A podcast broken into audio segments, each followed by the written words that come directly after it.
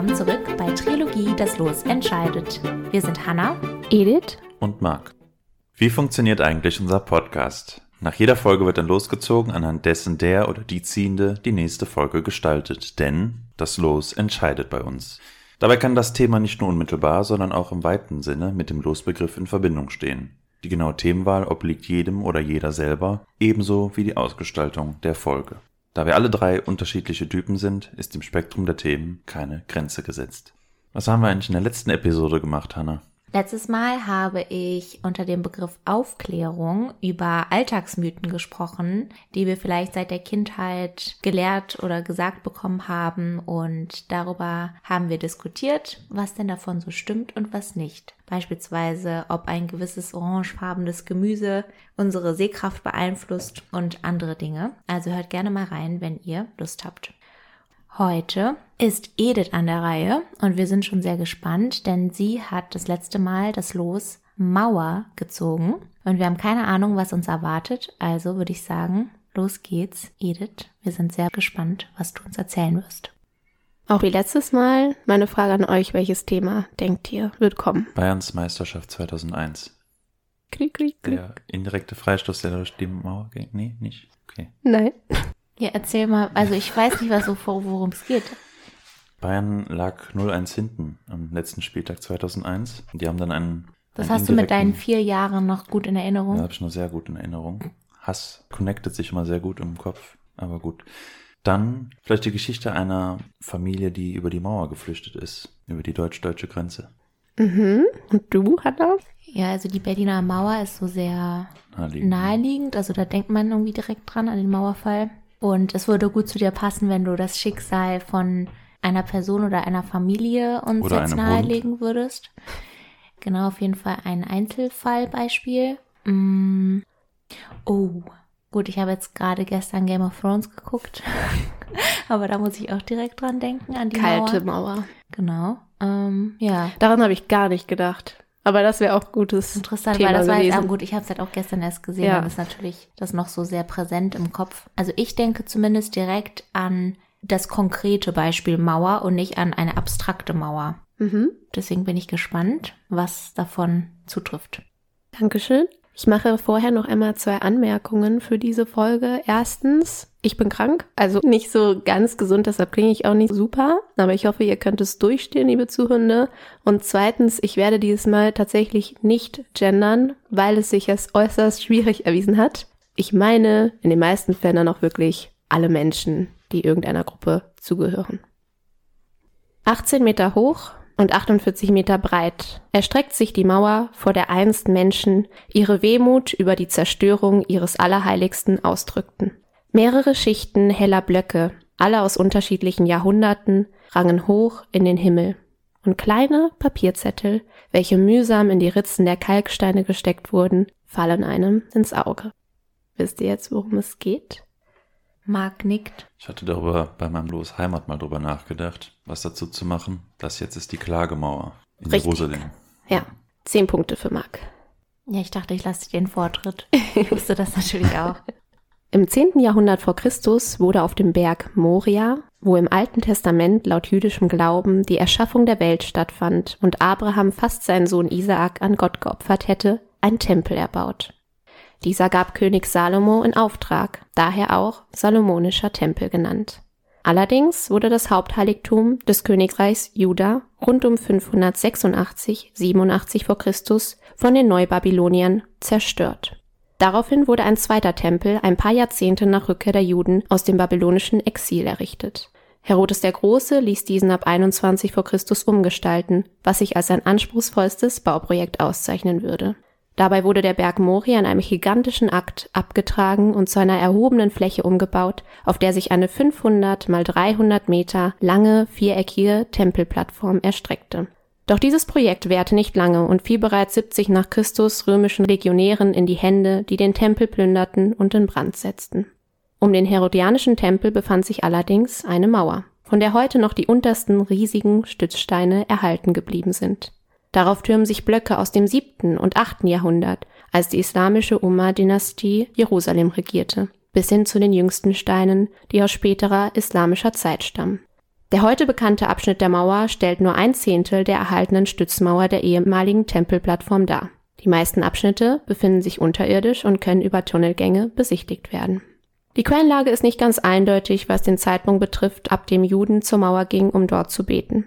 Der Grund dafür liegt jedoch daran, dass die Mauer das Überbleibsel ist, das dem sogenannten Holy of Holies, also dem Allerheiligsten, am nächsten ist. Habt ihr davon schon mal gehört, was das Allerheiligste sein könnte im Judentum? Also ich wusste es auch nicht.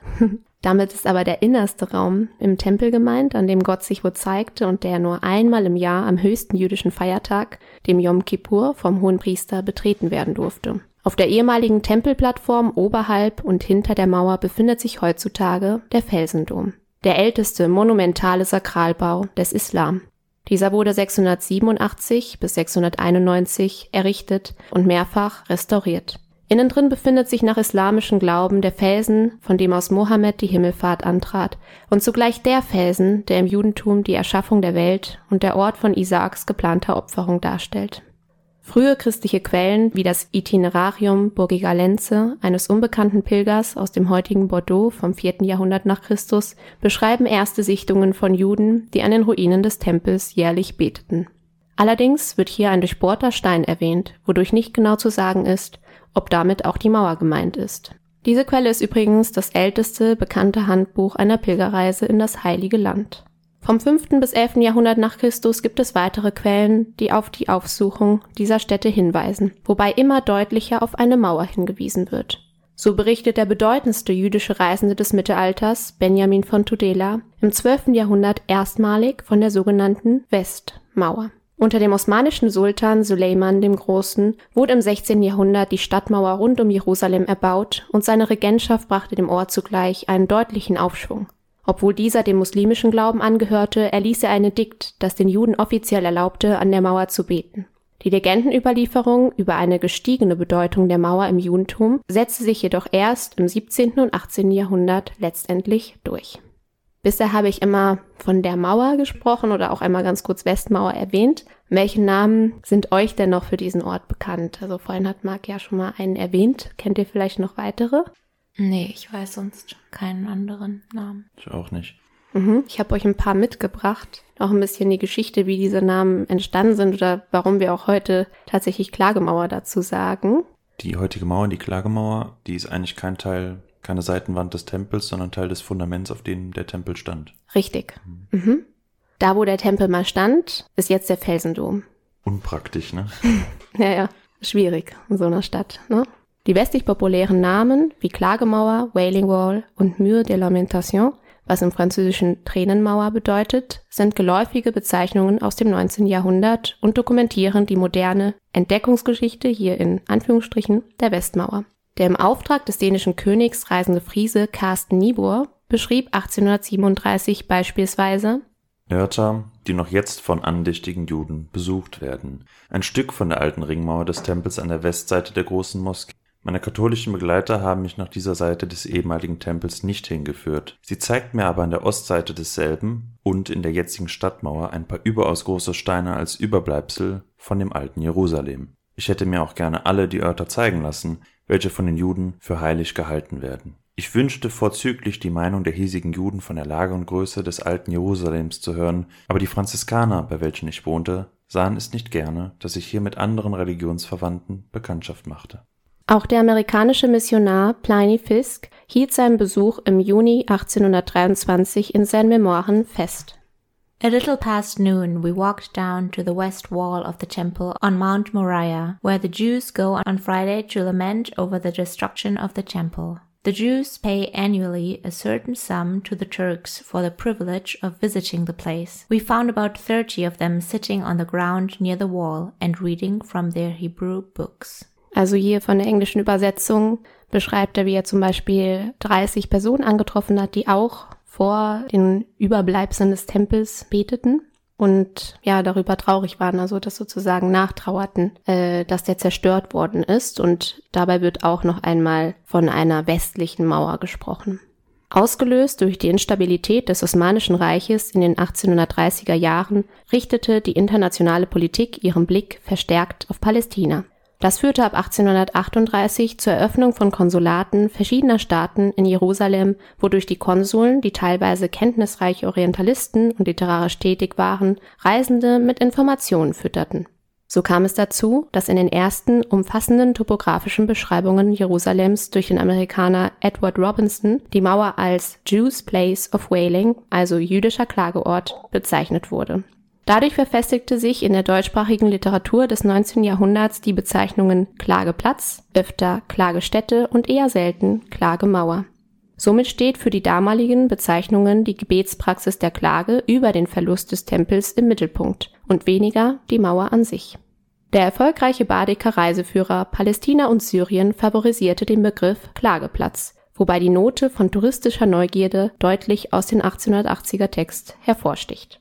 Hier also gehen wir ein kleines Gässchen hinunter und gelangen nach vier Minuten, indem wir uns vorwährend links halten, an den Klageplatz der Juden, hinter den elenden Wohnungen der Maghrebiner, Muslimen aus dem Nordwesten Afrikas. Wahrscheinlich haben die Juden schon im Mittelalter hier über den Untergang Jerusalems geklagt. Es ist anzuraten, den Besuch dieses Platzes zu wiederholen und namentlich am Freitagnachmittag nach vier Uhr oder an hohen jüdischen Festen hierher zu kommen. Erste Belege über eine Kombination der sich heute durchgesetzten Bezeichnungen Klagemauer finden sich bei den Übersetzungen der Palästina-Beschreibung von 1845 des aus Deutschland stammenden und in Jerusalem lebenden Rabbiners Josef Schwarz wieder. Diese Mauer wird auch die Klagemauer genannt, indem dort viele Tausende unserer Brüder den Fall Israels beklagen und beweinen. Auch im Arabischen gibt es einige Bezeichnungen für die Mauer, wie beispielsweise Haid el-Morarbi, was westliche Mauer bedeutet. Dabei steht Haid für Mauer und Maghralbi für dort, wo die Sonne untergeht, also den Westen. Ich finde das eigentlich ein sehr schönes Wort oder Bezeichnung dafür. Der Gebetsplatz, der sich heute vor der Mauer bezeichnet, wird als El Abra, also die Träne bezeichnet, aus dem auch ein ehemaliger französischer Begriff Mur de Pleurs, also Tränenmauer, stammt. Eine weitere arabische Bezeichnung war Obrak, die auf den Namen des geflügelten Wunderrosses vom Propheten Mohammed abzielte. Vor seiner Himmelfahrt brachte ihn sein Ross von Mekka nach Jerusalem, wo er mit den anderen Propheten betete und dabei das magische Tier an der Mauer befestigte. Der bis in die Gegenwart gebräuchliche Begriff ist jedoch Haid al-Burak. Haid steht, wie eben schon erwähnt, für Mauer, wobei al-Burak ebenfalls das Wunderpferd Abrahams darstellt. Hier noch einmal Danke an Aziz und Jan, weil ich fand das mega schwer das alles auszusprechen und auch nochmal die genauen Übersetzungen von den Wörtern zu haben, weil das, glaube ich, mit dem Internet sehr, sehr schwierig war. Also hier noch einmal vielen Dank.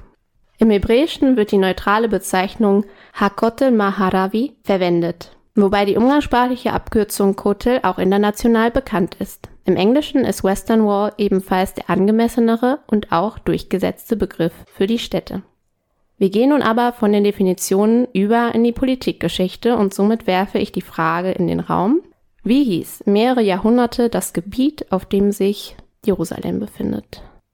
Palästina, Judäa, das Heilige Land. Mhm. Warst schon dabei? Wenn du jetzt so an, an heute denkst, was ist das Erste, was dir einfallen würde? Israel. Du hattest es schon richtig. Das Heilige Land. Palästina. Ach so.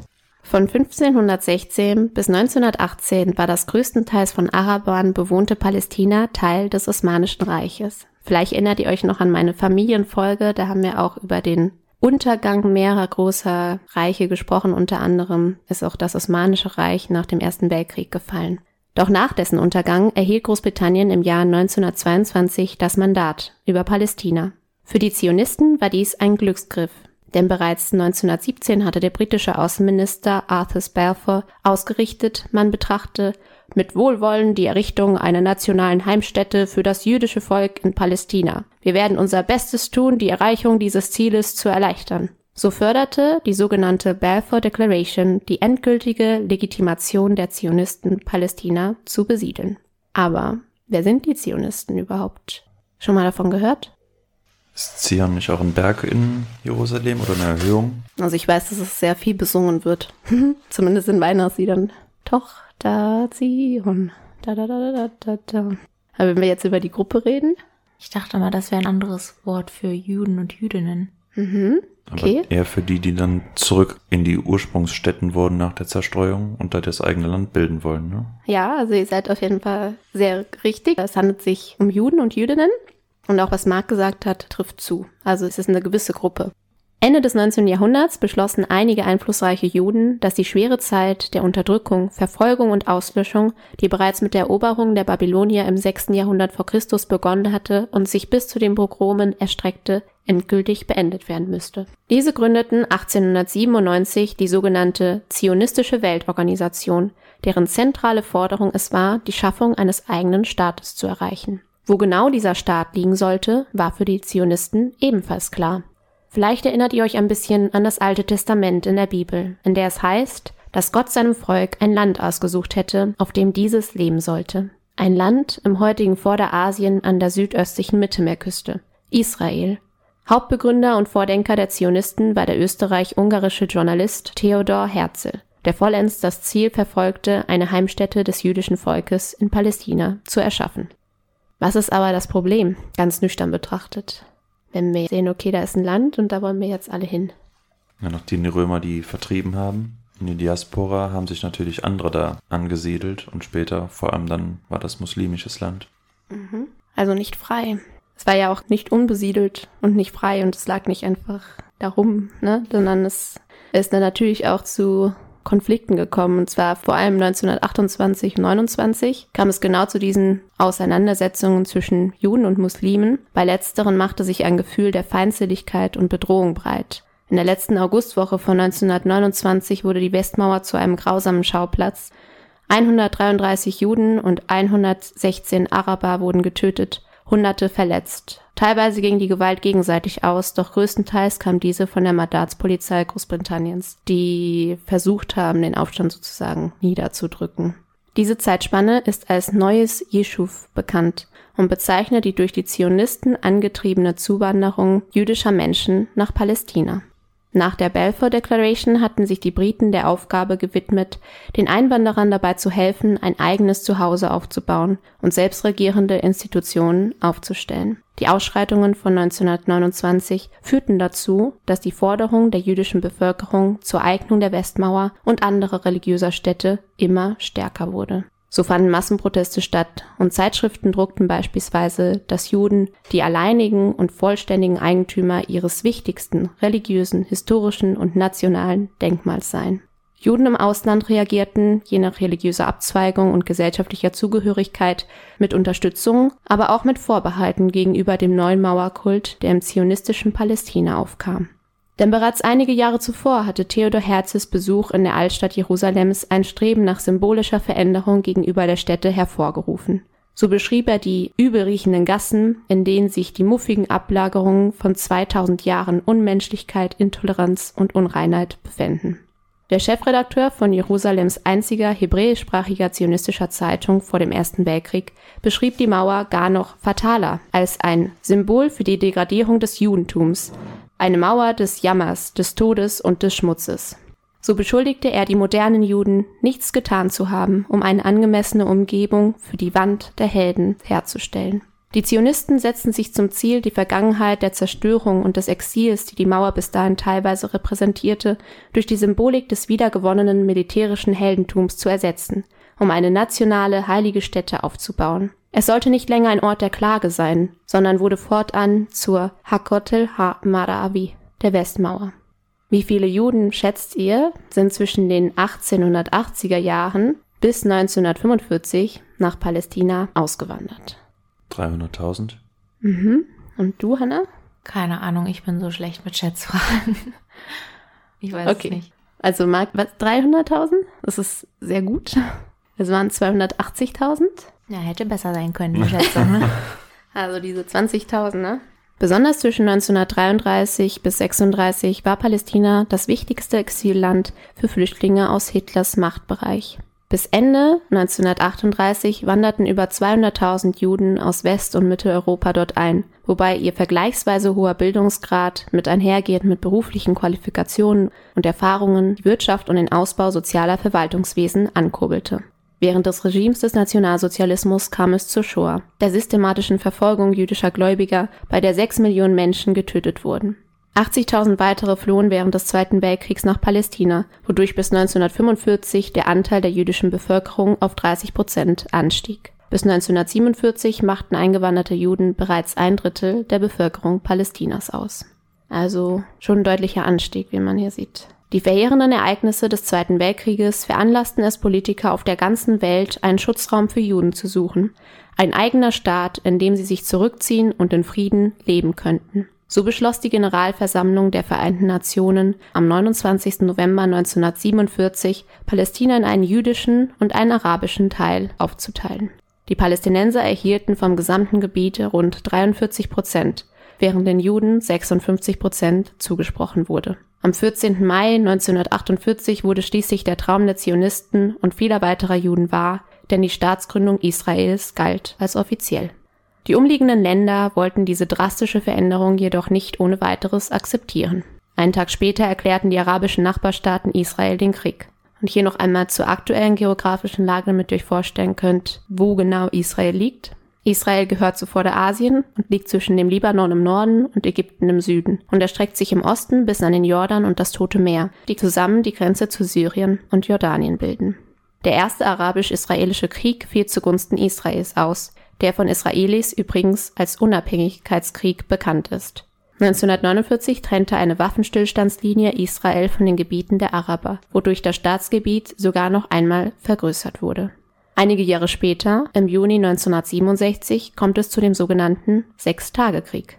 Dieser gewinnt ebenfalls Israel gegen seine Nachbarstaaten und das eigene Gebiet wurde dadurch erneut vergrößert. Das Westjordanland, der Gazastreifen und Ostjerusalem sowie die syrischen Golanhöhen und die ägyptische Sinai-Halbinsel gerieten unter Israels Kontrolle. In dieser Zeit begann die Besiedlung von Israelis in palästinensischen Gebieten. Auch an der Westmauer tat sich einiges. Nach dem arabisch-israelischen Krieg oder Unabhängigkeitskrieg hatte Jordanien die Kontrolle über Ostjerusalem erlangt und verbat Juden den Zugang zur Westmauer. Doch mit der Rückeroberung nach dem Sechstagekrieg wurden die Bewohner des sogenannten marokkanischen Viertels, welches im 12. Jahrhundert gegründet wurde, vertrieben. Ihre Häuser, die fast bis an den Rand der Mauer standen, wurden dem Erdboden gleichgemacht. So entstand 1967 der heute bekannte offene Platz, der bis zu 60.000 Menschen aufnehmen kann. 1973 griffen Ägypten und Syrien Israel an, doch verloren ein weiteres Mal den Krieg. Unter Vermittlung von US-Präsident Carter wurde das Camp David-Abkommen unterzeichnet, wodurch Ägypten als erstes arabisches Land Frieden mit Israel schloss. Dafür erhielt es die Sinai-Halbinsel zurück. Die USA wird fortan zu einem starken Verbündeten an der Seite Israels. Hoffnung auf eine Zwei-Staaten-Lösung keimte 1993 durch das Osloer Abkommen zwischen Ministerpräsidenten Rabin und Palästinenserführer Arafat auf. Allerdings schwand diese schnell, nachdem ein rechtsextremer Jude zwei Jahre darauf Rabin ermordete. Im Zuge des 1947er Beschlusses haben viele Palästinenser das Land, auf dem Jahrzehnte oder Jahrhunderte lang ihre Vorfahren gelebt hatten, verloren. Wie viele Palästinenser, schätzt ihr, wurden während des ganzen Nahostkonfliktes aus ihrer Heimat vertrieben? Schmeißt irgendwas rein, ist egal. Ich orientiere mich an Mark.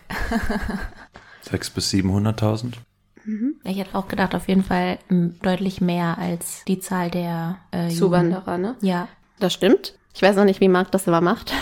Was ist es, 600.000 bis 700.000? Habe ich das gesagt? Ja, ne? Ja, ich glaube schon. 750.000. Also du liegst immer knapp drunter, oder? Nee, diesmal, letztes Mal knapp drüber und jetzt wieder knapp drunter. Das waren 280, ne? Bei den Zuwanderern. Äh, ja. ja. Marc hatte gesagt 300. Ja. Rund 90 Prozent des gesamten Gebietes gehörte tatsächlich Palästinensern. Nach dem Waffenstillstandsabkommen des Ersten Krieges und die immer stärker werdende Verdrängung bezeichnen die Palästinenser diese Katastrophe als Nakba. Bereits 1964 wurde daher die Palestine Liberation Organization (PLO) gegründet, ein Zusammenschluss aus verschiedenen palästinensischen Gruppierungen. Deren Ziel: Sie möchten einen eigenen, freien und unabhängigen Staat Palästina. Während die einen das komplette ehemalige Gebiet Palästinas auch mit dem Einsatz von Gewalt zurückerhalten möchten, gibt es die anderen, die sich mittels friedlicher Diplomatie ein Miteinander vorstellen können so kommt es 1987 zu der ersten Intifada, was ungefähr so etwas wie Abschüttelung bedeutet und die zu gewalttätigen Ausschreitungen der Palästinenser gegenüber den Israelis führte. Auch bei der zweiten Intifada im Jahr 2000 gelang ihnen die Absicht, sich dadurch mehr Rechte zu verschaffen, nicht, da ihnen das israelische Militär überlegen war. Innerhalb der PLO gibt es zwei politische Gruppierungen aus der extremistischen Ecke, die bis heute aktiv sind. Die Fatah kontrollieren das palästinensische Westjordanland, während die Hamas sich im Gazastreifen aufhalten. Das Westjordanland und der Gazastreifen sind die beiden Gebiete, die den Palästinensern geblieben sind. Beide Gruppen haben jedoch unterschiedliche Meinungen und haben es bisher nicht geschafft, sich für längere Zeit zu versöhnen. Das macht es den Palästinensern auch nicht einfacher, zumal Palästina bis heute von vielen Staaten nicht offiziell als eigener Staat anerkannt wird. Jetzt nochmal eine Einschätzungsfrage oder vielleicht wisst ihr das auch. Wie steht's eigentlich mit Deutschland und der Anerkennung?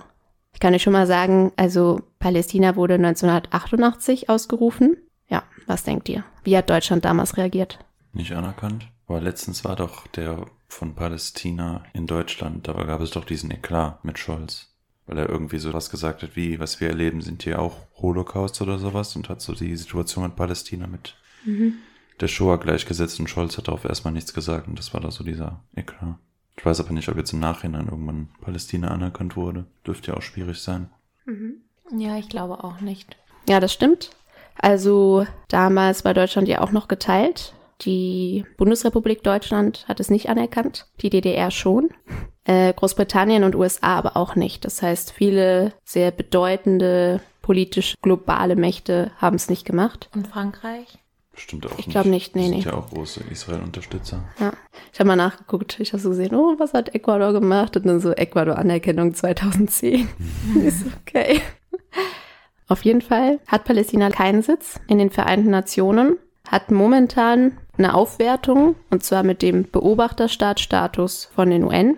Palästinenser werfen dem Rest der Welt allerdings vor, zuzugucken, während sie unterdrückt werden und sprechen sogar in manchen Fällen von Völkermord, was du gerade auch angesprochen hattest. Für die Palästinenser stellen insbesondere die israelischen Siedlungen innerhalb ihrer Gebiete ein fortwährendes Problem dar, da dadurch Israel noch mehr Anspruch und Macht über sie erhebt. Die Israelis beteuern, dass sie nur auf die Aufstände der Palästinenser reagieren würden annektierte Gebiete durch Israel wie die Golanhöhen, in denen heute etwa 25.000 jüdische Siedler leben, sind nicht überall anerkannt. Die Golanhöhen, die befinden sich im Norden Israels in Anführungsstrichen, weil eigentlich gehören sie zu Syrien und wurden annektiert. 2005 veranlasste zwar der Ministerpräsident den Abzug von 8000 Siedlern aus den Gazastreifen, aber schon zwei Jahre später verkomplizierte sich die Lage durch die faktische Teilung der palästinensischen Autonomiegebiete. Die konservativen Regierungen unter Benjamin Netanyahu förderten zwischen 2009 und 2021 die Gründung weiterer Siedlungen entgegen der UN-Resolution. Im Gazastreifen und Westjordanland. Mhm. Die Palästinensergebiete wurden zusätzlich durch eine 500 Kilometer lange Sperranlage gegen Anschläge und zum Schutz der Siedler zerstückelt. Doch diese Sperranlage hat weder palästinensische Terroranschläge noch die Gewalt der israelischen Polizei und Armee verhindert. Aufgrund der nuklearen Bedrohung durch den Iran sowie den Krieg in Syrien rückte der israelisch-palästinensische Konflikt zunehmend in den Hintergrund. Ich komme jetzt noch mit ein paar aktuellen Informationen über Israel, um vielleicht auch mal das Bild zu erhellen oder neutrale ja, Anmerkungen darüber machen zu können, wie es heute aussieht oder was das Land für andere Seiten auch noch hat. Ich weiß nicht, wie ich das Willst heißt. du noch nach Israel reisen? Maybe, ich weiß es nicht. Der an der Ostküste des Mittelmeers liegende Staat Israel hat 9,3 Millionen Einwohner und ist mit 20.000 Quadratkilometer ungefähr so groß wie Hessen. Etwa drei Viertel der israelischen Bevölkerung sind Juden, ganz genau 74 Prozent, während der Rest sich größtenteils aus Muslimen und Christen zusammenschließt. Der Großteil der Bevölkerung lebt an der Küstenebene, in der auch die meisten großen Städte liegen. Allein im Großraum Tel Aviv leben 4,3 Millionen Menschen. Das Land ist führend im Hightech-Sektor, Software, Biotechnologie, digitale Sicherheit und Überwachung, wobei 10 Prozent der Einwohner in dieser Branche arbeiten. Mit der Finanz-, der Tourismus- und der Erdgasbranche trägt sie zum Wirtschaftswachstum bei und es war auch eines der führenden Länder in der Impfkampagne gegen das Covid-19-Virus. Noch eine Frage an euch. Denkt ihr, dass Israel ein höheres oder niedrigeres Bruttoinlandsprodukt als Deutschland hat? Für die, die es nicht wissen, das Bruttoinlandsprodukt, kurz BIP, steht für den Gesamtwert der Güter und Dienstleistungen, die in einem Jahr innerhalb hergestellt werden. Also es zeigt die wirtschaftliche Leistungsfähigkeit eines Staates. Du meinst jetzt pro, ja, pro Kopf. Kopf. Pro Kopf, genau. Ihr müsst mir nicht sagen, wie viel. Ihr müsst nur einschätzen, liegt Israel über oder unter Deutschland? Also pro Kopf kann ich mir vorstellen, über Deutschland. Und was denkst du, Marc? Ich habe von Leuten gehört, die da waren, dass es wesentlich altmodischer ist, als man sich vorstellt. Aber es ist jetzt die Frage, wir haben ja auch sehr viele Menschen, die halt nicht so viel Geld haben, ob dann diese Ballungszentren dann Tel Aviv und so das so hochzieht. Also höher als Deutschland. Ich sag auch höher. Richtig. 20 Punkte für euch. Ha, es ist tatsächlich höher. Ich glaube sogar, dass die Prognose für 2022 auch nochmal höher war für Israel. Das heißt, es ist ein, eine Zahl, die wahrscheinlich auch so bleiben wird. Israel hat ungefähr 51.400 US-Dollar pro Kopf und Deutschland 50.700. Das ist jetzt nicht so ein krasser Unterschied, aber es ist schon interessant, also dass das relativ weit oben liegt. Die Daten habe ich aus dem Statistischen Bundesamt. Wie Marc aber eben schon angedeutet hatte, gibt es auch trotzdem sehr große soziale Unterschiede. So lebt ein Fünftel der Bevölkerung unterhalb der Armutsgrenze. Im Wesentlichen handelt es sich dabei um orthodoxe Juden und Araber. Du hast ja auch gerade von Personen gesprochen, die du kennst, die dort waren. Und ich habe mit diesen Personen auch über das Thema gesprochen. Ich würde jetzt einmal die Bonnie mit in unsere Aufnahme nehmen. Ich habe sie nämlich gefragt, welche ihre ersten Eindrücke und Gedanken von oder über Jerusalem waren. Wir haben eine Rundreise durch das ganze Land gemacht und waren vor unserer Ankunft in Jerusalem in der wunderschönen naturbelassenen Wüste Negev im Süden. Darum war mein erster subjektiver Eindruck von Jerusalem, dass es eine Stadt mit vielen neuen, intensiven, mir unbekannten Gerüchen war. Zudem kam mir die Stadt äußerst laut und beengend vor. Die Gassen waren sehr schmal und trotzdem fuhren viele Leute auf Motorrädern durch die Gassen sowie in regelmäßigen Abständen kleine Mülltransporter. Allerdings jetzt nicht so wie wir sie kennen, sondern viel kleiner. Wobei an den Rändern der Gassen dann auch wieder links und rechts die Menschen all ihre Waren aufgestellt hatten, wie bei einem Bazar würde ich es beschreiben. Es war auf jeden Fall sehr stressig, sich mit den Koffern durch die Gassen der Altstadt zu bewegen. Ich brauchte definitiv ein paar Tage Zeit, um mit der Stadt warm zu werden. Denn es gibt sehr schöne, aber auch sehr befremdliche Orte. Am besten hat mir das armenische Viertel, was man auch als Künstlerviertel beschreiben könnte, und den Felsendom auf dem Tempelberg gefallen, aber auch die Neustadt und ihr Markt sind ein absolutes Highlight für mich gewesen. In Jerusalem hat man das Gefühl, dass ganz viele verschiedene Welten aufeinandertreffen. Es ist sehr schwer zu beschreiben, wenn man es selbst noch nicht erlebt hat, aber im Grunde hat man auf so engem Raum alle möglichen Kulturen und Nationalitäten. Das ist super spannend, aber wegen des bestehenden Konfliktes spürt man eben auch immer eine gewisse Spannung in der Luft, die dort schwebt, würde ich behaupten. Genau, wir haben einmal die Schwester von Mark gehört, Bonnie, die war nämlich zusammen mit Dennis, ihrem Freund in Israel. Dort haben sie eine zweiwöchige, war das, glaube ich, ja, so um den Dreh, sagen wir mal, Reise gemacht, zusammen mit der Universität, da beide auch teilweise Religion studieren und das deshalb dann in dem Umfang gemacht haben. Äh, genau, katholische Theologie. Ja, da haben wir ja schon mal eine Einschätzung. Und ich konnte es, also ich finde es auch schwer. Ich kann es mir auch selber, oder da ich ja noch nie dort war, auch nicht vorstellen.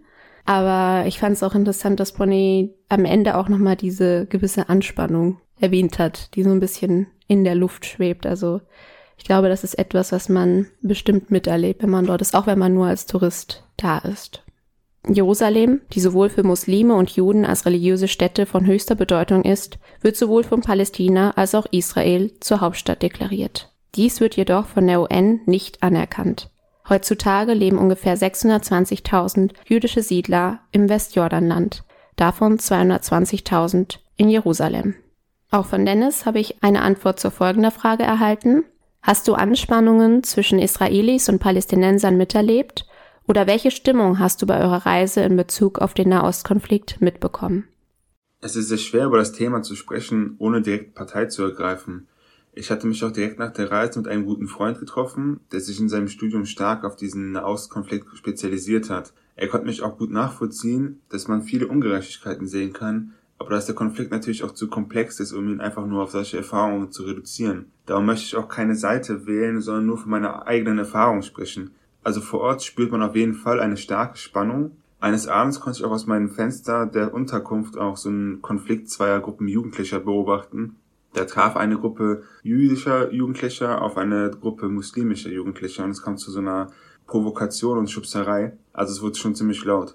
Ich kenne das selbst von zu Hause, weil wenn man an einer belebten Straße über einer Kneipe wohnt, kann man irgendwann gut unterscheiden, ob sich zwei nur streiten oder ob es gleich wirklich eskalieren wird. Und hier war das auf jeden Fall der Fall. Aber Ehe man sich versehen konnte, kamen schon Leute aus allen umliegenden Häusern, um die Situation irgendwie zu entschärfen. Und auch Soldaten waren in kürzester Zeit vor Ort. Es war auf jeden Fall sehr befremdlich. Ähm, an einer Stelle unserer Reise waren wir auch etwa zehn Kilometer vom Gazastreifen entfernt und haben da so antike Ruinen besichtigt. Ähm, das Militär war in diesem Gebiet super präsent und alle zehn Minuten zuckten wir als Gruppe zusammen, weil es wieder irgendwo einen Mörsereinschlag gab. Die Mörser schlugen dann einfach in die Wüste ein, aber die dienten dann sozusagen als abschreckende Maßnahme, um zu zeigen, hey, wir sind da, um bereit zuzuschlagen, wenn es sein muss. Was denkt ihr denn über Dennis Aussage? Es wirkt so ein bisschen wie im Kalten Krieg, also dass man immer symbolisiert, man wäre jederzeit bereit, einen Angriff zu starten. Das heißt, wahrscheinlich haben beide Parteien sowohl Angst als auch den Willen loslegen, wenn es dazu kommen sollte. Und das soll wahrscheinlich auch als Abschreckungsmaßnahme dienen. Mm, aber man merkt natürlich auch von seiner Berichterstattung einmal, dass der Konflikt sehr komplex ist, weswegen man, glaube ich, egal wie viel man sich damit auseinandersetzt, immer Schwierigkeiten hat, den komplett zu überblicken, weil er ja auch schon so, so viele Jahre anhält und nicht erst jetzt im 20. Jahrhundert, ja schon davor, wie du das auch geschildert hast. Und zum anderen, dass eben systematisch Signale und Zeichen gesetzt werden, die dazu beitragen, dass ein Gefühl der Anspannung entsteht und dass Vielleicht auch der Bedrohung oder so, ne? Ja, Ständige und dass Bedrohung. permanent einem mhm. bewusst wird, dass hier kein Frieden herrscht dass man das ja auch als Tourist und Touristin dann anscheinend mitbekommt. Und dann fühlt man sich wahrscheinlich natürlich auch sehr unwohl, wenn man das ja hier nicht kennt. Ja. Ja, es klingt ja mehr nach einem gegenseitigen Abwarten oder einem Belagerungsverhältnis. Wenn man sich dann vorstellt, dass man wirklich jeden Tag, jede Viertelstunde dann Mörser oder sonstige Artilleriebeschuss hört, da muss man ja auch mit viel Angst haben, weil ja auch die Militärpräsenz in Israel ja auch sehr, sehr groß ist. Es gibt ja auch einen breit erfassenden Militärdienst und eine Wehrpflicht. Ist natürlich aber auch ein sehr schwerer Konflikt, gerade jetzt auch, dass wir hier als drei Deutsche sitzen. Ja, es gibt natürlich dieses Gefühl von einer gewissen Verantwortung, die man gegenüber dem Staat Israel hat. Und wir reagieren ja auch sehr empfindlich auf Antisemitismus. Und gerade auch bei diesem Bereich, auch mit der Siedlungspolitik, ist das Risiko natürlich auch hoch, dass Aussagen schnell als solche deklariert werden von anderen, die natürlich dann auch nicht unbedingt so sind, aber auch aus der historischen Besonderheit der deutschen Geschichte sich ergeben. Deshalb ist das ein sehr schwieriges Terrain. Ja, das stimmt. Das war für mich auch nicht immer ganz einfach bei der Gestaltung der Folge, wie man das dann möglichst neutral und faktisch berichtet. Ich versuche auch möglichst beide Seiten darzustellen oder zumindest zu erzählen aus der geschichtlichen und politischen, auch ein bisschen religiöse Sichtweise, wie der Konflikt überhaupt zustande gekommen ist und wie er sich auch entwickelt hat und wo wir heute sind. Und deshalb möchte ich mit euch jetzt einmal nochmal zurück zu unserem Thema, nämlich der Westmauer, dass wir sie uns aus heutiger Sicht angucken. Millionen Menschen besuchen die Mauer jedes Jahr, wobei insbesondere an hohen jüdischen Festtagen bis zu 100.000 Juden täglich den Platz betreten. Viele der Menschen beten, lesen die Tora oder feiern sogar Bar Mitzvahs. Das ist das Fest der religiösen Mündigkeit für 13-jährige Jungs und 12-jährige Mädchen. Des Weiteren werden kleine Gebetszettel in die Ritzen der Steine gesteckt. Manchmal sind es so viele, dass einige herausfallen. Die Zettel landen jedoch nicht im Müll, sondern werden aufgehoben und zweimal im Jahr aus den Ritzen entfernt, um diese dann auf dem Ölberg in Jerusalem zu vergraben. Ähnlich geht man auch mit kaputten Toras oder Gebetsbüchern um, da es verboten ist, diese zu zerstören. Es ist übrigens auch möglich, online einen Gebetszettel bei der Kotel Heritage Foundation einzureichen und dieser wird dann für einen in die Ritzen gesteckt. Der Bereich um die Klagemauer wird von den orthodoxen Religionsbehörden offiziell als orthodoxe Synagoge unter freiem Himmel bezeichnet weshalb sie getrennte Bereiche für Männer und Frauen vorschreiben.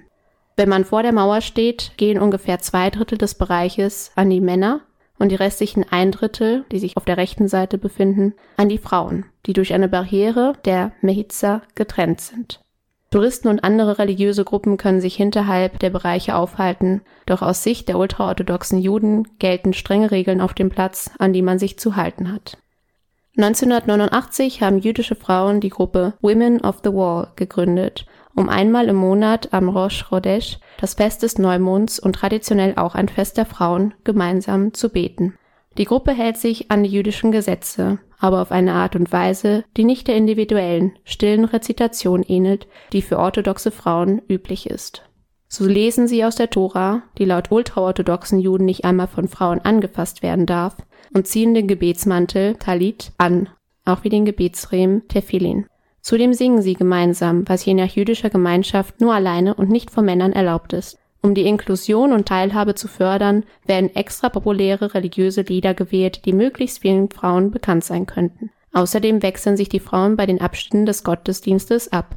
Je nach Stimmung und Laune der vorsitzenden Polizeibeamten tanzen die Frauen gelegentlich die Hora, ein typischer jüdischer Kreistanz, der ebenfalls Männern in ultraorthodoxen Gemeinschaften vorbehalten ist. Bonnie hat mir noch die Frage beantwortet, wie hast du dich als Frau bei der Besichtigung der Klagemauer gefühlt? Wir mussten oft an der Klagemauer vorbei, wenn wir ins jüdische Viertel wollten, oder als wir beispielsweise den Tempelberg besucht haben und es spielte sich ständig das gleiche Muster ab. Selbsternannte Sittenhüterinnen kamen auf einen zugelaufen und wiesen einen darauf hin, sich als Frau die Schultern zu bedecken. Oft war es in den Kirchen, Synagogen oder Moscheen der Fall, dass man sich entsprechend anziehen musste und sich bedeckt halten sollte aber unsere Reiseführerin wies uns darauf hin, dass es an der Klagemauer gar keine Regel sei und vor noch nicht allzu langer Zeit habe es hier auch die Ordnungshüterinnen noch gar nicht gegeben. Die Frauen, die einem so aufdringlich hinterherliefen, waren lediglich Angehörige ultraorthodoxer Gruppierungen, die versuchen, mit ihrer Vorgehensweise radikalere und striktere Regelungen durchzusetzen. Dazu gehört auch die Einschränkung der Rechte als Frau. Das war ein sehr komisches Gefühl und diese Ordnungshüterinnen waren auch sehr aufdringlich und fordernd. Wenn man sie einfach ignoriert hat und weitergegangen ist, haben sie einen dann in Ruhe gelassen, dann wurde schnell klar, dass es nur leere Drohungen waren, doch muss man sich vorstellen, ist vor der Klagemauer an sich noch ein großer Platz und der religiöse Teil bzw. die Mauer an sich ist sozusagen auch nochmal mit einem Bereich abgegrenzt. Jeder, der die Mauer besucht, darf auch an sie herantreten, also egal ob man Jude ist oder beispielsweise Christ. Doch zunehmend wird die Stimme der Ultraorthodoxen lauter, welche versuchen möchten, den Platz für sich zu beanspruchen und die Zugangsregelungen zu verschärfen. Die Westmauer ist ein stark reglementierter Ort, der von einem nicht-demokratischen Gremium verwaltet, wenn auch von einer demokratischen Regierung ernannt und unterstützt und im hohen Maße von der Polizei kontrolliert wird. Der Zugang zu ihr wird durch Sicherheitskontrollpunkte geregelt, innerhalb derer Widerstand mit Verhaftung und gerichtlicher Verfolgung geahndet wird. Die Women of the Wall sehen die Westmauer als von den Ultraorthodoxen ungerechtfertigt besetzt an ebenso wie jüdische liberale Bewegungen, die gegen den orthodoxen religiösen Status quo in Israel kämpfen. Die meisten Israelis haben jedoch die Vorstellung von der Mauer als nationalem Raum aufgegeben und akzeptieren, dass sie zu einer ultraorthodoxen Synagoge geworden ist, in der die Regeln einer solchen gelten. Die Women of the Wall betrachten die Unterdrückung der Frau als politisches und menschenrechtliches Problem und nicht als rein religiöses an. Als Opponenten von Women of the Wall wurde die ultraorthodoxe Frauengruppe Women for the Wall im Jahr 2013 gegründet. Dies geschah als Reaktion auf die beiden Gerichtsurteile, die besagten, dass die Aktivitäten der Women of the Wall legal sind und keinen Verstoß gegen die örtliche Sitte darstellen würden. Aus Sicht der Women for the Wall genau wie die der ultraorthodoxen Männer, gefährdet die Missachtung orthodoxer Normen sowohl die Zukunft des gesamten jüdischen Volkes als auch, speziell an der Kotel, eine Entweihung der heiligsten Stätte der jüdischen Welt.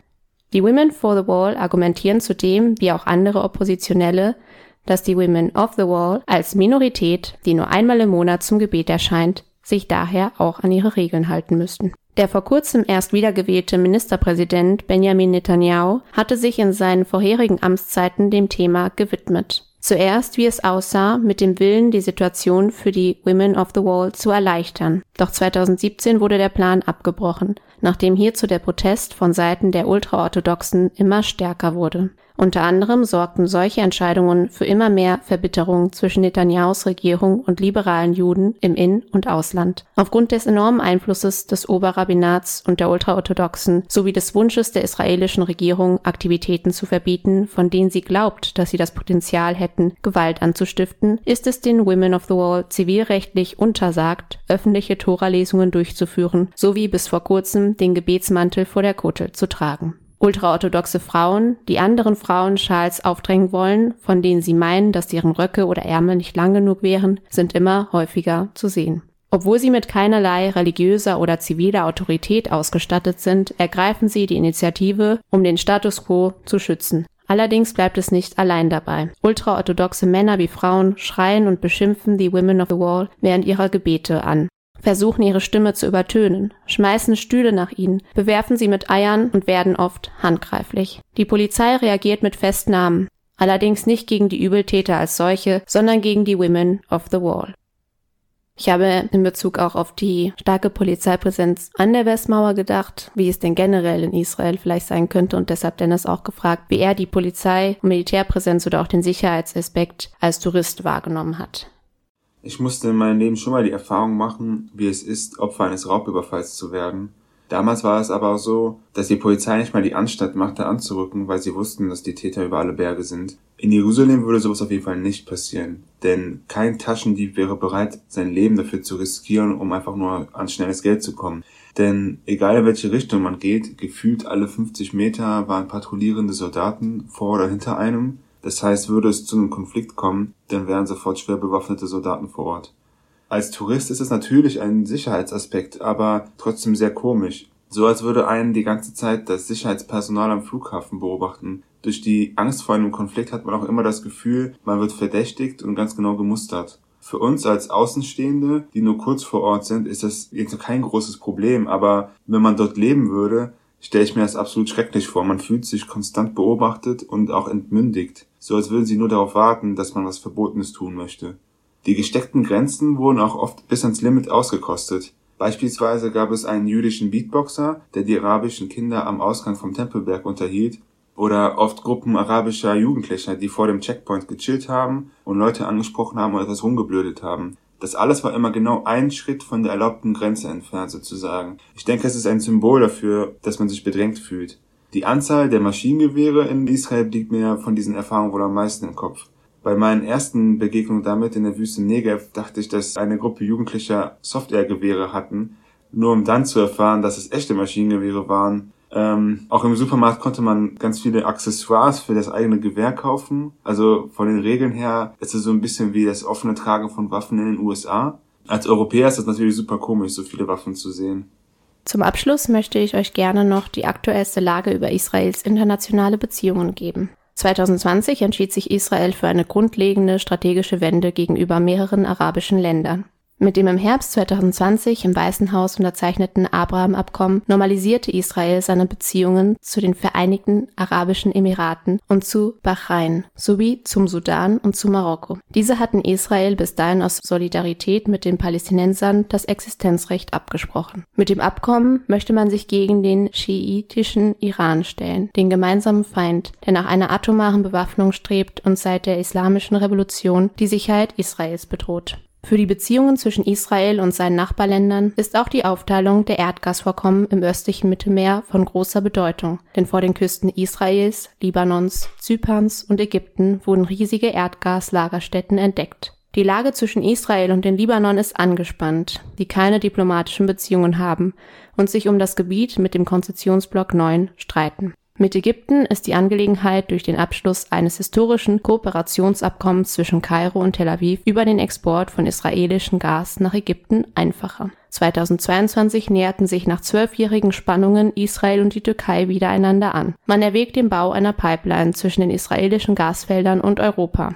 wo man sich unbedingt aus der Abhängigkeit vom russischen Gas lösen möchte. Derzeit könnte Israels Annäherung an mehrere arabische Länder für mehr Stabilität sorgen. Gleichzeitig sind die Aussichten auf den israelisch-palästinensischen Konflikt düster. Die Blockade der Zwei-Staaten-Lösung, der kontinuierliche Ausbau von Siedlungen und die damit einhergehende Zerstückelung von palästinensischen Gebieten führt bis heute zu einem regelmäßigen Ausbruch von Gewalt zwischen zwei Völkern. Interessanterweise, als ich heute wach geworden bin und dann die Nachrichten gesehen habe, meine ich das auch wirklich somit bis heute. Von der Tagesschau kam nämlich die Meldung vom 27.01.2023, neue Gewalt im Nahen Osten. Das israelische Militär hat in der Nacht Ziele im Gazastreifen bombardiert. Die Armee reagierte damit darauf, dass zwei Raketen aus dem von der Hamas kontrollierten Gebiet auf Israel geschossen wurden. Zuvor waren bei einem israelischen Militäreinsatz im Westjordanland mindestens neun Menschen getötet worden.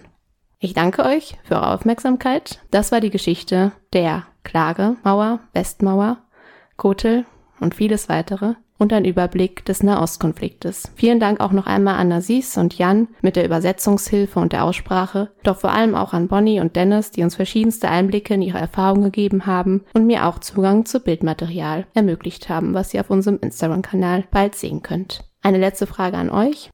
Denkt ihr, es wird je zu einem friedlichen Abkommen zwischen Israel und Palästina kommen? Ich denke, es wird sehr schwierig sein, dass sich das Modell mit der Zwei-Staaten-Lösung durchsetzt, weil es ja bis jetzt schon unterminiert worden ist, kann man so sagen. Dass Israel auch versucht, wirklich Palästinenser zu entrechten, die dann ja oft keine Bürgerrechte oder sowas haben, sondern Duldungsrechte, dass deren Siedlungen umzäunt sind und sowas und dann die Zufuhr von Israel kontrolliert wird, was man ja dann unter der Siedlungspolitik versteht. Ja, und dann quasi dieser Stellungskrieg oder dieser Belagerungsring mit gegenseitigen Angriffen am Gazastreifen, der wie Krieg ist. Und selbst wenn man mal diese Friedensbemühungen hat, wie von Arafat mit Camp David Abkommen, dann sind ja auch die radikalen Kreise da so aggressiv. Es kommt zum Attentat und alles ist sofort wieder eingerissen. Ja, und das, was ja auch krass ist bei dem Attentat, ist, dass er von seiner eigenen Glaubensgemeinschaft ja auch getötet wurde. Es war ja auch ultraorthodoxer Jude, der ihn getötet hat. Ja. Nee, rechtsextremer Jude. Weil ja kein Wunsch, also zumindest mhm. aus dieser Seite, aus dieser Ecke kein Wunsch zur Verständigung da war. Ja, du hast jetzt ja auch gesagt, auf beiden Seiten ist das Lager ja auch nicht einheitlich, sondern gespalten. Das heißt, einerseits das Westjordanland und mit Gaza dann die Hamas, die sich da nicht einig werden. Und auch unter den Juden oder Israel eher, wo es ja jetzt ja auch diesen sehr konservativen Kurs gibt, sieht nicht so aus, als würde dieser Konflikt gelöst werden können. Mhm. Was denkst du, Hannah? Ich kann es mir auch nicht vorstellen, zumindest nicht, was man vielleicht unter so permanentem Frieden versteht. Vielleicht irgendeine Art von Einigung könnte es mal geben, aber ich kann mir nicht vorstellen, dass bei so fundamentalen Auseinandersetzungen und auch Hoheitsansprüchen da eine Einigung von Dauer passieren kann, aber ich weiß es nicht. Also damit, dafür kenne ich mich auch zu wenig damit aus. Mhm. Aber man scheint auch gerade nicht wirklich aufeinander zuzugehen. Also es sind ja nicht nur die vergangenen Konflikte, sondern da wird ja permanent neue Zwietracht gesät. Da stehen sich auch beide Seiten dann so unversehentlich gegenüber. Dann kommt nochmal dazu die besondere Begebenheit, dass es auch noch heiliger Raum ist mit Jerusalem und den heiligen Städten. Mhm. Hier muss ich ja auch nochmal sagen, dass ich zum Beispiel andere Religionen wie das Christentum, die Christen gar nicht mit einbezogen habe in diesen Konflikt. Oder auch zum Beispiel äh, viele Westmächte jetzt in den letzten Jahrzehnten auch nicht in den Konflikt mit einbezogen habe, obwohl die natürlich auch viel damit zu tun hatten oder ihren Einfluss oder ihre Unterstützung auf dieser oder jener Seite gezeigt haben, weil das Thema so komplex ist und es ist für mich auch schwer, meine eigene Frage zu beantworten. Während ich die Quellen gelesen habe oder mir auch Videos dazu angeguckt habe, merkt man, wie tiefliegend wie tiefsitzend eine gewisse Abstößigkeit besteht gegenseitig. Und wenn ich versuche, mir das vorzustellen, wie das ist, erstens nie einen richtigen Heimatort zu haben, wie wir das seit lange im Judentum hatten, oder jedes Mal, wenn man irgendwas gefunden hat, immer wieder vertrieben zu werden durch Gewaltakte, durch gesellschaftliche Ausgrenzung und so weiter. Also das ist einfach unvorstellbar und das können wir auch nicht richtig nachvollziehen, weil wir es halt nicht so erlebt haben. Aber es ist ein bisschen ähnlich wie auch in der Völkerfolge, die ich hatte, dass dieses generationsübergreifende Trauma besteht und dass das immer weitergegeben wird und immer da ist. Und ich glaube, vor allem bei ultraorthodoxen Juden ist das ja sehr präsent und sehr wichtig. Und da gibt es noch einmal extremere Anschauungen, äh, wie die Welt da ist oder dass man die Welt wieder bevölkern soll und deshalb auch viele Kinder hat. Das kennt ihr vielleicht auch aus dieser Miniserie von Netflix, die auch relativ populär war von Unorthodox, wo diese Ansichten natürlich auch extrem sind. Aber wir reden hier natürlich von nur extremen Gruppen. Es gibt auch viele Menschen, die irgendwie liberalere Ansichten haben, die auch bereit sind, das irgendwie friedlich zu lösen. Aber es sind halt wirklich zwei Gruppen, die unter sich halt noch einmal sehr gespalten sind und von denen von beiden Seiten Gewalt ausgeht. Gewalt sowie Friedensversuche, die aber leider in den letzten Jahrzehnten, wie wir jetzt auch gehört haben, immer wieder scheitern. Also ich hoffe es natürlich, dass man zu einem Abkommen kommen kann. Ob der aber auch so langjährig friedlich sein wird, denke ich nicht, so wie das deine Einschätzung war, Hanna. Vielen Dank, das war's. Wir danken dir. Genau, vielen Dank für die Einführung in den sehr komplexen Konflikt. Jetzt darf Edith ein neues Losziehen für ihre nächste Folge. Mhm. Der Lostopf steht bereit. Und es ist ein gelbes Los. Jetzt noch einmal von Bonnie. Trommelwirbel. Von Marc, Bedrohung. Oh. oh, das passt ja gut zur das heutigen passt gut Folge. Zu heute, ja, Bedrohung. Wir bleiben Optimist. Genau. Heute hatte ich gedacht, ich bleibe mal sehr faktisch. Nicht so hm. emotional, aber es ist echt nicht einfach. Ah, sehr interessant. Das ist das beste Thema für. Ja, es ist natürlich mega emotional, aber wie du meintest, Anders die Schwierigkeit nicht, ist, sich, ja. ist, wie man, wie man sich positioniert. Ja, genau. da sind wir gespannt auf Bedrohung. Da bietet sich ja auch einiges an der momentanen Weltlage. Mhm. Mal ja. sehen, was du dann daraus machen wirst. Jetzt kommen wir zu unserer Rubrik. Die Frage der Woche. Was ist unsere schönste und größte Gemeinsamkeit und was ist unser größter Unterschied? Wir drei. Podcast. Ihr könnt euch auch gerne einen Moment Zeit nehmen. Aber Vergleiche zwischen drei Leuten sind immer schwierig. Ja. Falls ihr noch überlegen wollt, kann ich auch zuerst sagen, was mir da eingefallen ist. Und zwar fand ich das ganz interessant, weil ich glaube, dass wir auf eine gewisse Weise sehr unterschiedlich sind, aber durchaus auch Gemeinsamkeiten haben. Und mir ist als erstes bei unserer, finde ich, schönsten und größten Gemeinsamkeit Empathie eingefallen. Also ich glaube, wir sind alle drei Menschen, die sich gut in andere Menschen hineinfühlen können und auch schnell wahrnehmen, wie es jemandem geht und ob es jemandem gut geht oder nicht so gut geht. Ich glaube, das ist auch ganz hilfreich und schön für unsere Freundschaft, weil wir dann schnell erkennen, wie jemand so drauf ist. Und ich glaube, einer der größten Unterschiede, was natürlich auch schwierig ist, wie du schon meintest, Marc, weil wir ja drei Leute sind und vielleicht haben zwei von uns dann da eine Gemeinsamkeit, wo einer einen Unterschied hat. Aber alles in Bezug auf Struktur und Ordnung, ich glaube, da sind wir alle drei auf unsere Arten beides, also ordentlich und unordentlich, aber auf ganz unterschiedliche Weise. Das ist mir so direkt eingefallen. Ich hab, weiß gar nicht, ob man das irgendwie an so einem Beispiel festmachen kann, aber wir haben da unterschiedliche Arten zu denken und uns für uns selbst eine Struktur zu machen. Und da ist jeder Anders. genau. Ich glaube, Marc ist so der Mensch, der sehr ähm, so ganz lieb, dass es so ein bisschen schlampig ist, aber es klappt trotzdem immer alles. Habe ich so das Gefühl, dass er so ein Talent hat, dann trotzdem noch alles. Alles unter einen Hut ja, zu bekommen. das ja. klappt. Also, dass du irgendwie richtig krasse Kapazitäten. Das ist so süß, wenn du schreibst, es ist so eine Krake schrift und es sieht auf den ersten Blick so mega vielleicht unordentlich aus. Aber er schafft es immer, zum Beispiel, wenn wir jetzt so über den Podcast reden, sich dann so vorzubereiten. Er ist ja derjenige, der von uns, glaube ich, am frühesten anfängt. Ja, Ja. Ja. er plant die Zeit sehr gut. Ja. Aber ist eine Schlampe. Nein, das nicht. Ja. Ich glaube, du, Hannah, du bist dir auch immer sehr treu, wenn du sowas planst oder so. Dann machst du auch das, ähm, wenn du dich für etwas begeisterst. Das merke ich so, dann ist das, da bist du dann so voll dabei, ne? ja, ich glaube, bei mir merkt man die Unterschiede sehr stark. Wenn ich etwas wirklich sehr interessant finde, Mhm. dann kann ich mich da auch richtig reinwühlen. Ja. Ich glaube, das, was wir noch gemeinsam ist, dass wir drei gerne diskutieren und vor allem auch über solche heißen Themen. Mhm. Also vielleicht ist so eins mir heute auch wieder so ganz passend, weil gerade diese Themen, wo es auch so kein Schwarz-Weiß gibt, sondern es auf die alles. Argumentation so ankommt. Ja, das ist aber auch eine, kann. das ist auch eine Gemeinsamkeit, die wir haben, weil ich glaube, viele Menschen sehen es schwarz-weiß. Und Ja, das meine ich. Das ist, das ist, so das, genau, das hat auch wieder was mit Empathie dann, also zu tun, ja. Also, was sind eure Antworten? Du hast gesagt, dass die wir gerne das ist die diskutieren Gemeinsamkeit und das andere ist so, und die glaube nu äh, grauen Nuancen sehen, ne? ja, Ja, der größte Unterschied. das ist, glaube ich, auch die Strukturwesen, Ordnung, Planung, Vorbereitung, sowas. Da gehen wir alle drei unterschiedlich mit um. Fällt dir noch was anderes ein? Ja, ich, ich überlege gerade.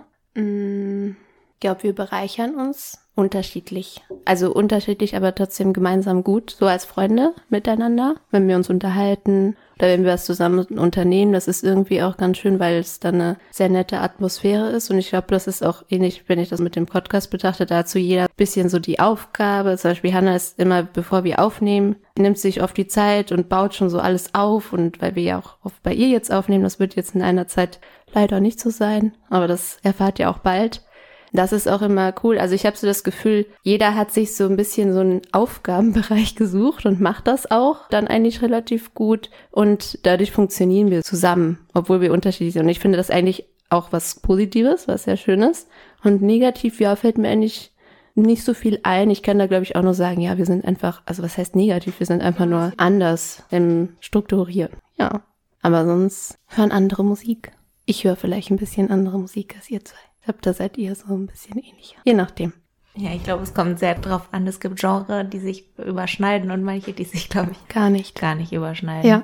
Weil zum Beispiel, ich höre ja auch ab und zu so Vallenato oder so, das hörst du Mhm. ja auch. Und Marc hört Deutschrap, wie wir Hits. Ja, aber nicht so viel. Eigentlich nicht so viel. The Weekend. Danke, Hanne, für deine Frage. Das war Die Frage der Woche. Wie erreicht man uns eigentlich? Wir haben einen Instagram-Kanal, da heißen wir triologie.podcast. Dort laden wir euch Bilder und weiteres schönes Material zu. Heute auch viele Bilder zu Israel. Schaut gerne mal rein. Wenn ihr uns schreiben wollt, dann tut das gerne an unsere E-Mail-Adresse triologie.podcast.gmail.com. Dort könnt ihr uns gerne Losbegriffe, aber auch Themenvorschläge für die einzelnen Lose schicken. Falls ihr die aber an bestimmte Personen adressieren wollt, dann bitte den Namen auch in den Betreff schreiben, damit die anderen nicht gespoilert werden. Ihr erreicht uns über Spotify, Apple Podcast und YouTube. Ja, empfehlt uns gerne weiter, gebt uns gerne eine Bewertung auch, darüber freuen wir uns sehr und wir sind gespannt auf eure Anregungen und Kritik. Bleibt uns wohl gesonnen. Bis bald. Nächstes Mal. Oh. das ist mir drin.